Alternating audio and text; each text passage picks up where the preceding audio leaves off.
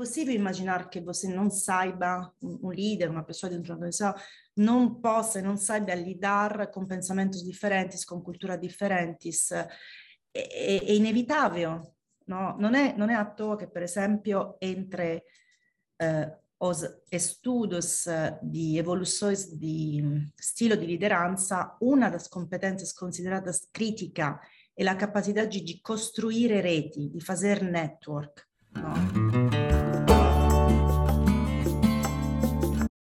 Começa agora o podcast Nem Negacionismo, Nem Apocalipse, Economia, Meio Ambiente e Negócios, com a apresentação de Gessner Oliveira e Arthur Vilela Ferreira. Gessner Oliveira é PhD em Economia pela Universidade da Califórnia. Foi presidente do CAD, Conselho Administrativo de Defesa Econômica, presidente da SABESP e é professor da FGV, Fundação Getúlio Vargas, onde coordena o Centro de Estudos de Infraestrutura e Soluções Ambientais, além de sócio da Go Associados. Arthur Vilela Ferreira é administrador de empresas com ênfase em sustentabilidade e meio ambiente pela Fundação Getúlio Vargas e sócio fundador da empresa Global Forest Bond. Hoje nós temos uma convidada especialíssima para o episódio de Nem Negacionismo, Nem Apocalipse, Economia, Meio Ambiente e Negócios, uma profissional que eu admiro muito, Maria Antonieta Russa. Russo é vice-presidente de People Culture Organization da Team Brasil. É, ela que, ah, na verdade, foi reconhecida por dois anos consecutivos é bicampeã entre as profissionais de RH mais admiradas do Brasil, é, segundo o ranking divulgado pelo grupo Gestão RH. E ainda é uma das coautoras é, dos livros Mulheres no RH, volume 2, e Mulheres que Transformam. Maria Antonieta, muito obrigado por conversar com a gente, com Arthur Ferreira, o coautor aqui de Nem Negacionismo, Nem Apocalipse, Lucas Saqueto, que participa semanalmente nesse podcast. A gente queria aproveitar a sua experiência profissional, que você tem o privilégio de olhar diferentes culturas. Você já uh, teve uma inserção na Europa, na Itália, como profissional, depois veio para o Brasil, uh, e, você também viu evoluir o tema do ESG e a mudança, a revolução que aconteceu no mundo do trabalho. Se não bastasse tudo que mudou nas últimas, digamos, duas décadas, é, ainda veio a bomba atômica da pandemia, né, para realmente é, revolucionar de vez o mundo do trabalho. É, e, e, você faz uma observação nesse livro fantástico, Mulheres que Transformam, você faz uma observação que, é, e aí eu abro aspas, o tema é global mas a forma de atuar deve considerar a realidade local. É, como é que, isso. como é que isso se traduziu na sua experiência, Maria Antonieta? Conta para gente. Bom, primeiramente, obrigada. Quero agradecer muito por esse convite. É, primeiro porque é um convite que chega de você, é, que é uma pessoa que eu também admiro muito, então a coisa é admiração recíproca e perché acho che ambos uh, trabalhamos, mesmo se em setores diferentes, uh, in una agenda che attua con il mesmo proposito, no? che è a evolução das temáticas econômicas, e sociais. E perché di fatto a mia contribuzione nesse libro acho che conta un poco da mia storia, da mia esperienza, da mia evolução também no Brasil. E io sto attuando come vicepresidente eh, da área de recursos humanos, que agora se chama People Culture Organization, há mais de três anos, nasce em Brasil. E posso, sem dúvida, com certeza dizer que, uh, mesmo trabalhando há mais de 25 anos nesse setor, nessa área, eu acho que os últimos três foram os mais impactantes da minha vida. Não somente porque eu cheguei no Brasil e contemporaneamente, alguns meses depois, aconteceu a pandemia, que claramente foi um evento che acho che impactò tutte le persone civiche di liderare contemporaneamente un acontecimento unico a livello globale in un contesto culturale che è chiaramente molto differente dal contesto onde io nasci e cresci, che è quello europeo. E, e una da, das coisas che tive que enfrentare, além do desafio di collocare tutte le persone in sicurezza, chiaramente e lidare con una trasformazione che stava acontecendo contemporaneamente a, a, una pandemia che toccava mais la parte di salute das pessoas, sicurezza psicologica das pessoas, e stava in parallelo la, la mia agenda, che poi è l'agenda também da impresa, l'attuação sobre uh, o desafio di far evoluire la cultura dessa empresa da onde eu atuo, uh, impulsionando una cultura mais inclusiva. E eu trabalho sobre essas temáticas há mais de 12 anos, e de forma estruturada. Comecei a trabalhar sobre essas temáticas há 12 anos atrás e comecei a trabalhar na, na Itália, e io lembro che quando si parlava dessa tematica, eh, engraçado agora lembrare o, o meu começo, quando si parlava da agenda ISG, era interpretata come algo di parallelo all'agenda do business, sabe? Mm. Cioè, non è che si parlava da agenda SG dentro do business, era algo di parallelo, stava l'agenda SG come se fosse algo di separato e poi stava l'agenda do business. E dentro da agenda ISG o pillar social, no, che guida di tutte queste tematiche, chiaramente di valorizzazione di gruppo minorizzato, io lembro che cominciamo a lavorare la pauta di equidade di genere.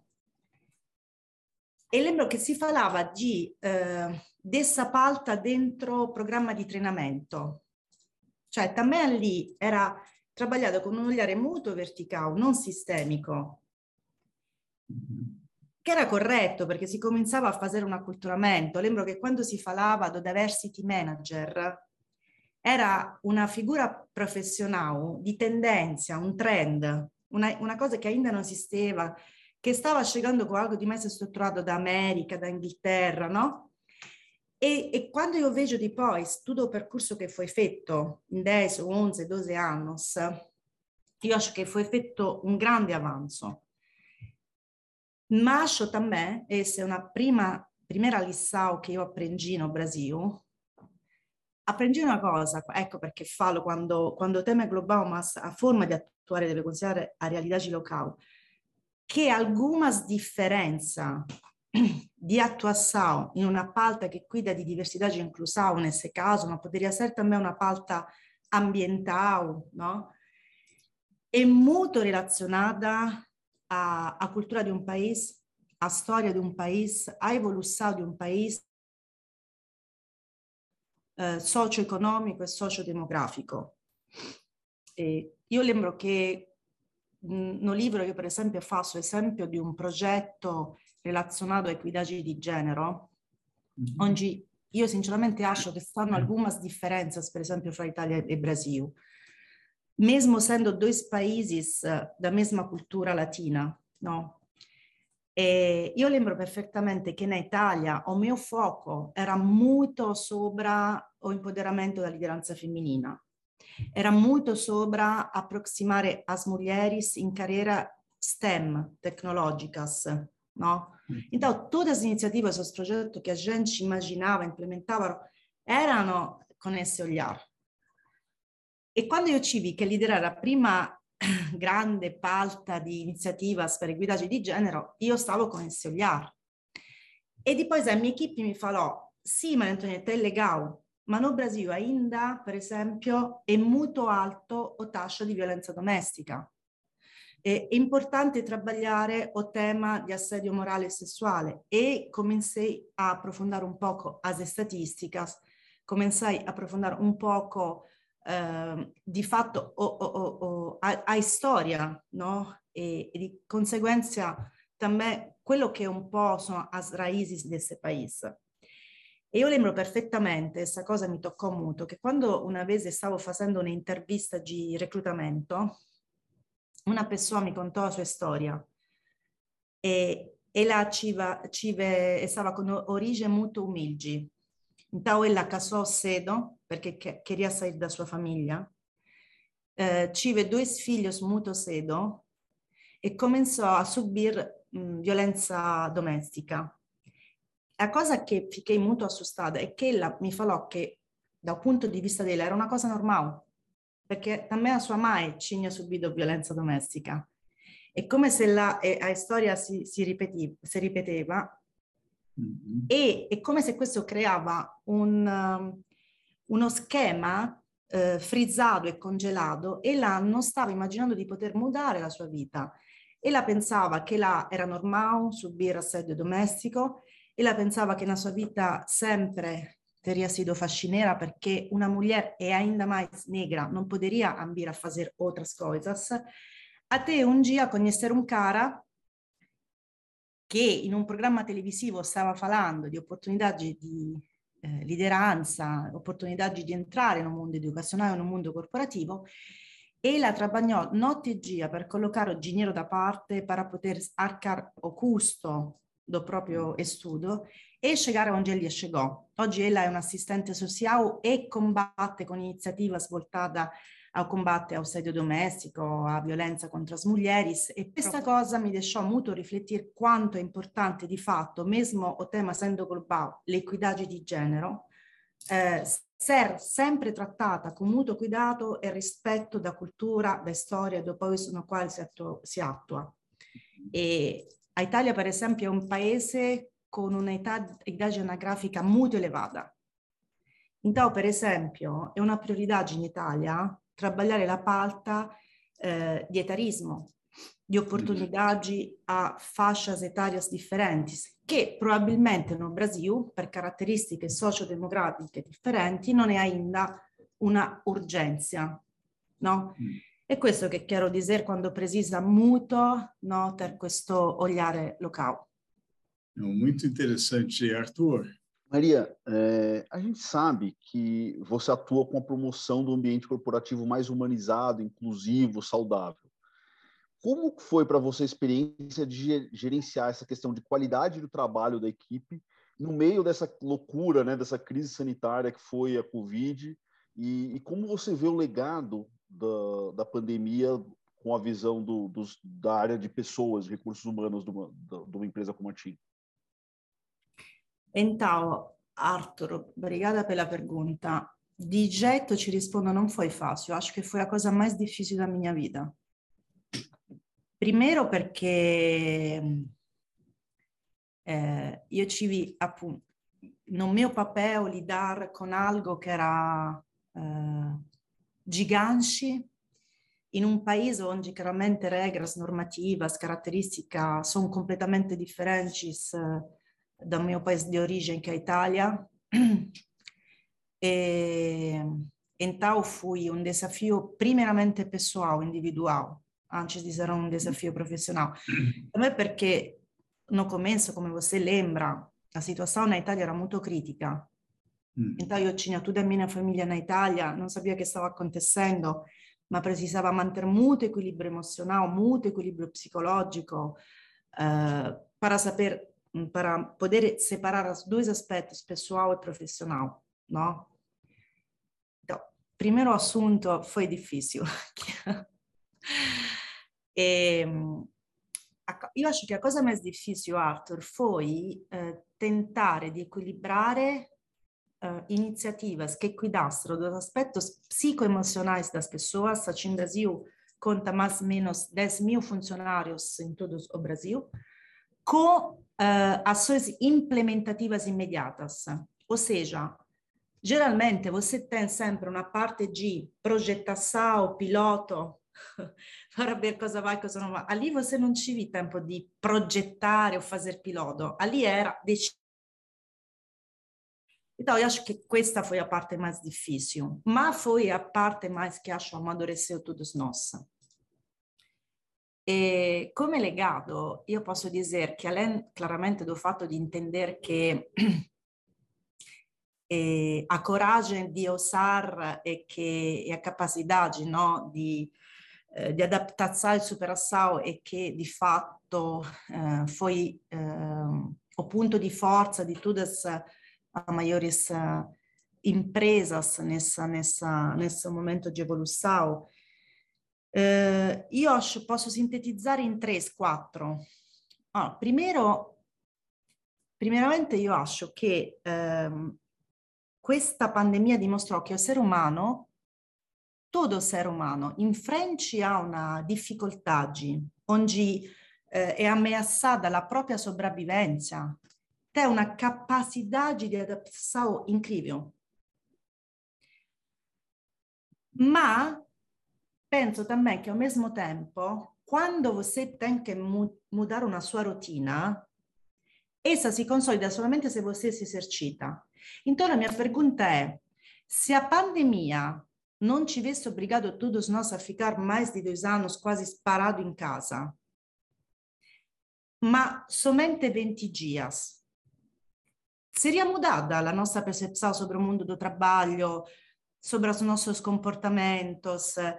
Ou seja, a reflexão é: o tempo ajuda a mudar uma rotina. Una rotina muda o perché você é obrigado, come nesse caso, ou porque você quer mudar. Nesse caso, foi a pandemia a obrigar a gente a mudar uma rotina.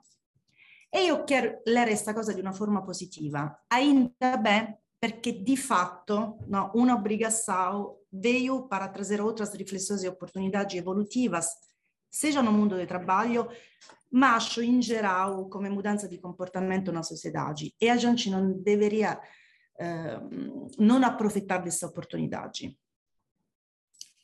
O secondo legado, acho che a pandemia, a mio ver, eh, ridefinì un poco a, a nostra scala di valori, con certezza individuali, poi spero também collettivos, no?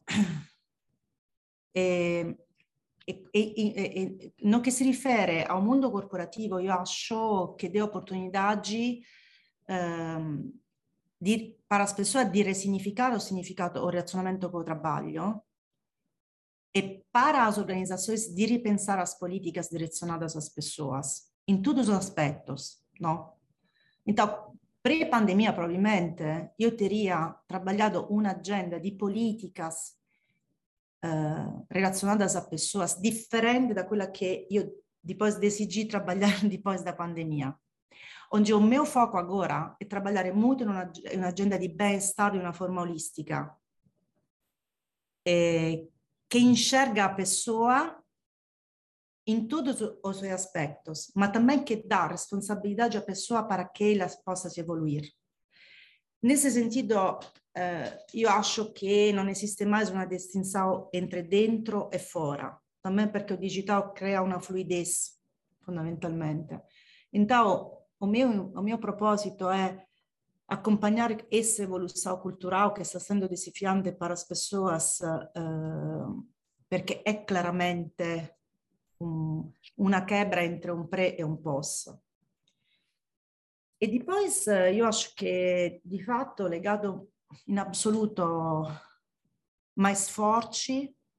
É verdade que a pandemia colocou à prova a nossa capacidade de adaptação e superação, mas a pandemia dimostrou também, simultaneamente, a nossa eh, fragilidade como ser humano. Uhum. E, e ainda mais nesse mundo onde fica mais difícil fazer previsões sequenciais no, o interconexões simples dos eventos no espaço e no tempo.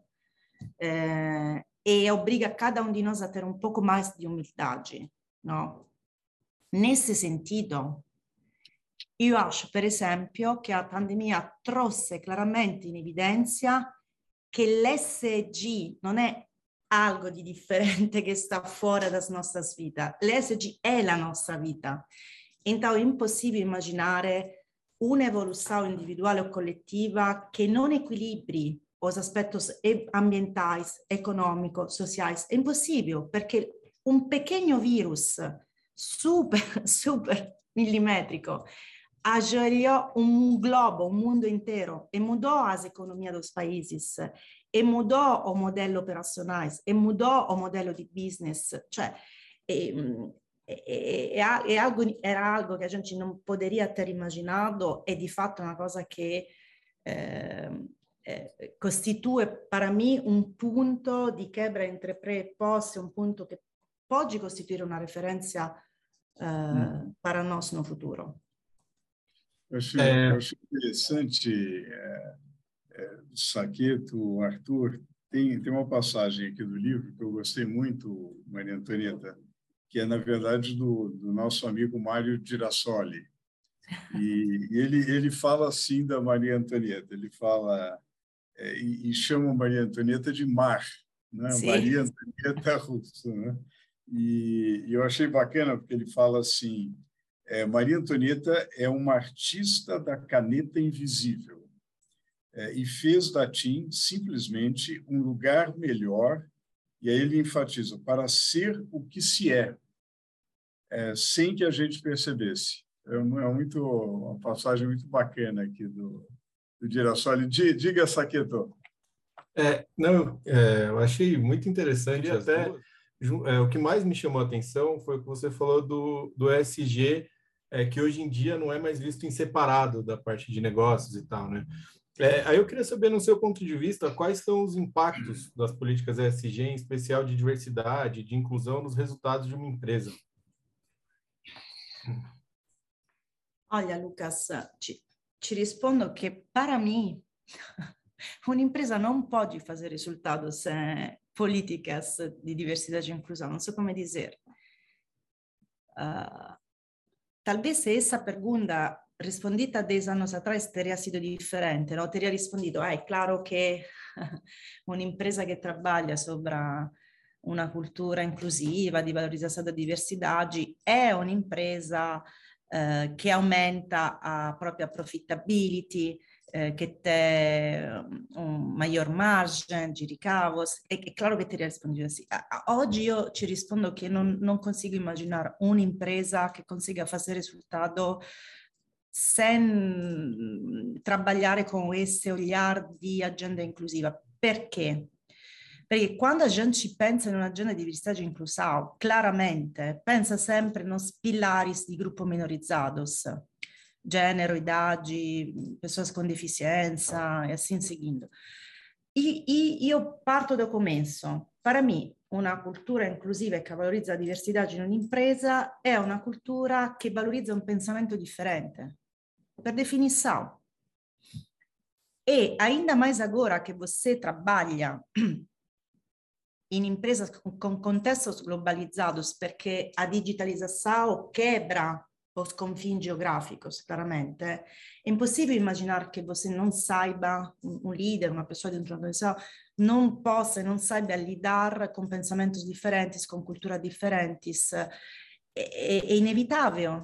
No? Non, è, non, è, toa che, per esempio, entre eh, os estudos di evoluzione di stile di lideranza, una delle competenze considerate critica e la capacità di, costruire reti, di fare network, no?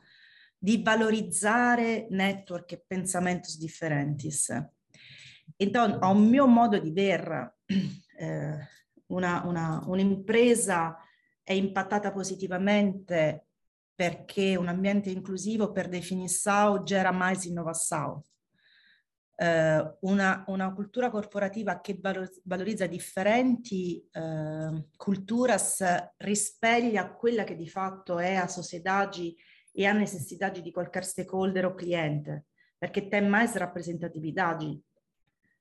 È un'impresa che per definizione aumenta il senso di pertencimento e di ingaggiamento, então per definizione aumenta la performance in un ciclo virtuoso, no?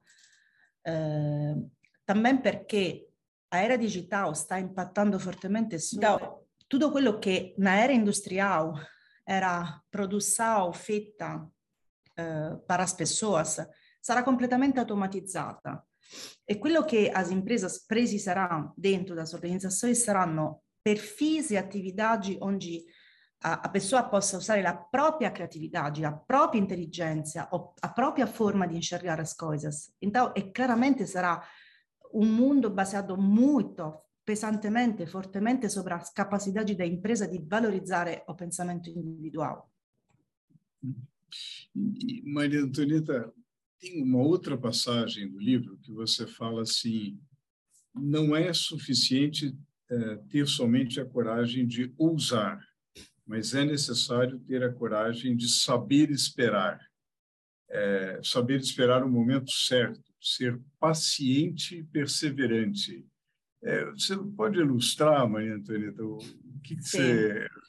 Eu, me parece extremamente sábio. Eu queria saber concretamente o que, que você viveu para chegar a essa conclusão.